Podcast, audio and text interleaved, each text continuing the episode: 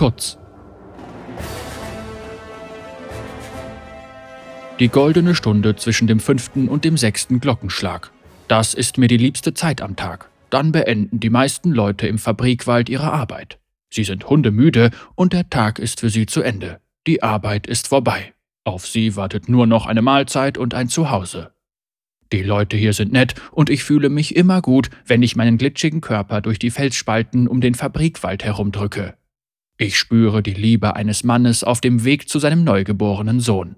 Ich genieße die Harmonie eines verheirateten Paares, das sich auf ein romantisches Abendessen auf dem Grenzmarkt freut. Ich nehme ihre Gedanken in mich auf. Ihre Wärme durchdringt mich wie bei einem heißen Bad, auch wenn mich das etwas dünnflüssig werden lässt. Es sind auch immer ein paar Leute dabei, die nicht so glücklich sind. Das Leben in Sorn kann auch hart sein. Manche leiden an einem gebrochenen Herzen, andere können den Gedanken an den nächsten Arbeitstag nicht ertragen und zelebrieren ihre Verbitterung. Ich nehme das Gute und das Schlechte in mich auf, denn so wurde ich geschaffen. Die schlechten Emotionen machen mich manchmal wütend, aber ich kann nichts dagegen unternehmen. Meine Eltern haben mir beigebracht, dass es in Ordnung ist, sich ab und zu schlecht zu fühlen. Ohne die Schatten weiß man das Licht nicht zu schätzen. Ich folge der Menge, bis die Leute sich verlieren und ihre eigenen Wege gehen.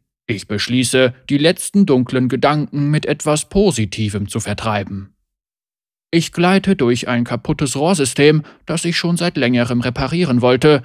Bisher bin ich nie dazu gekommen. Unterwegs nehme ich Metallteile auf und wenn ich einen Riss ertaste, erhitze ich meine Außenschicht, um sie auf die Lücken zu schweißen.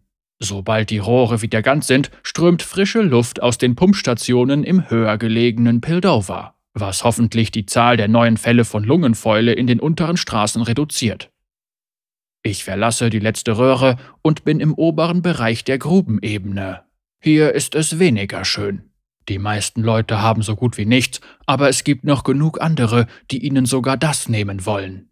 Die Grubentümpel voller giftiger Abwasser aus den Chemschmieden erinnern mich an meine einsame Vergangenheit im Versuchslabor. Ich verdränge den Gedanken, denn er macht mich wütend, und wenn ich wütend werde, mache ich manchmal etwas kaputt, auch wenn das keine Absicht ist.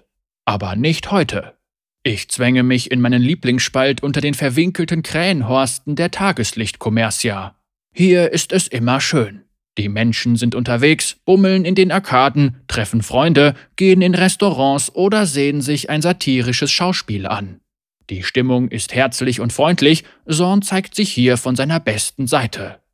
Doch während ich so unter den Straßen entlang gleite, durchfährt mich ein stechender Schmerz. Ein Beben aus Angst und Qualen stört meine flüssige Form. Das gefällt mir gar nicht. Und es passt nicht hierher, so ein Gefühl findet man eher weiter unten in der Grube. Da sind solche Gefühle an der Tagesordnung, aber nicht hier. Ich spüre die Wut in mir hochsteigen, als mehr von den negativen Gefühlen in mich hineinsickern. Ich folge ihnen. Sie sollen sich nicht weiter ausbreiten.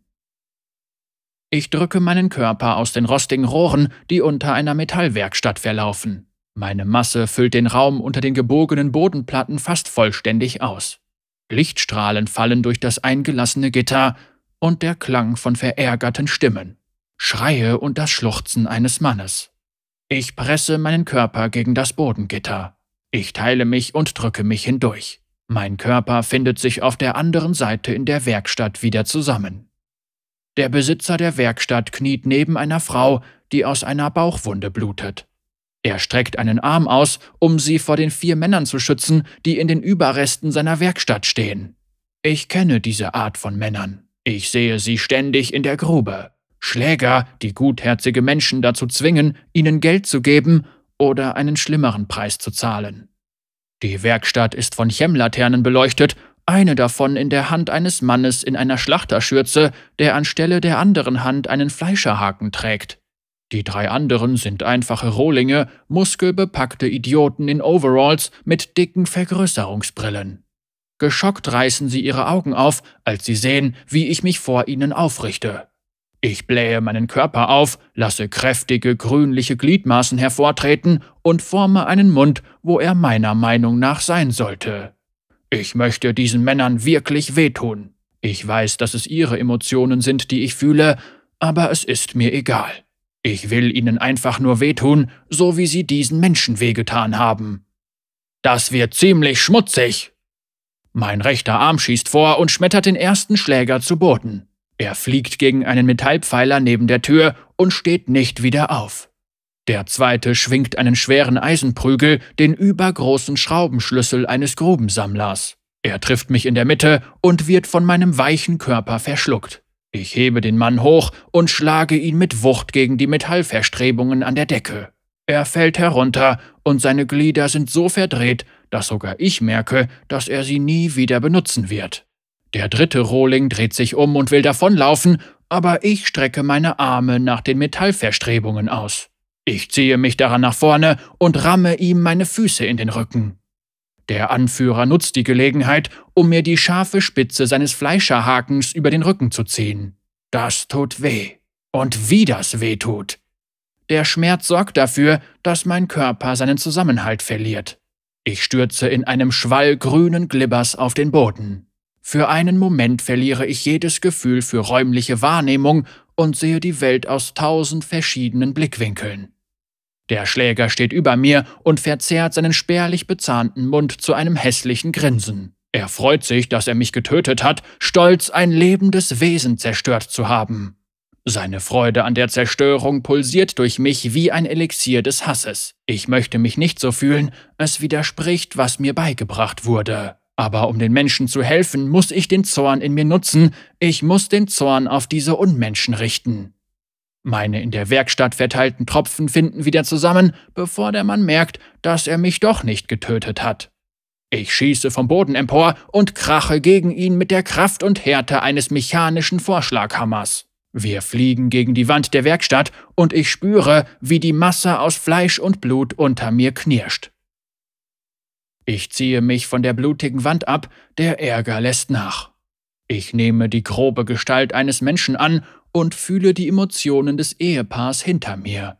Der Mann sieht mich mit großer Furcht und Beklommenheit an. Seine Frau lächelt, doch ich spüre ihren Schmerz. Ich kniee mich neben sie und sie nimmt meine Hand. Ihre Hand ist weich. Ihre Dankbarkeit verscheucht den letzten Rest von Wut in mir. Ich nicke und lege meine Hand auf ihren Bauch. Ein Teil von mir verlässt mich, während ich sie wärme. Ich überlasse ihr einen Teil meiner Form, der nie wieder zurückwachsen wird, aber ich tue es gerne, damit sie heilt und überlebt.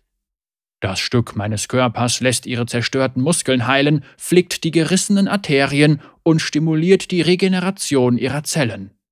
Ihr Mann streicht verblüfft mit seinen Fingern über die Stelle, an der die Wunde war. Man sieht nur noch rosafarbene neue Haut. Danke, sagt sie. Ich antworte nicht. Ich kann nicht. Solche Kraft aufzubringen, macht mich schwach.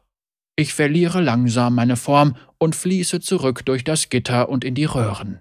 Meine Kraft reicht gerade aus, um die Flüssigkeit zusammenzuhalten, die durch die Felsspalten rinnt. Ich mache mich auf zu den Orten, an denen gute Emotionen warten. Ich muss mich ausruhen, mich erneuern, und dazu brauche ich alles Gute, das Sorn zu bieten hat.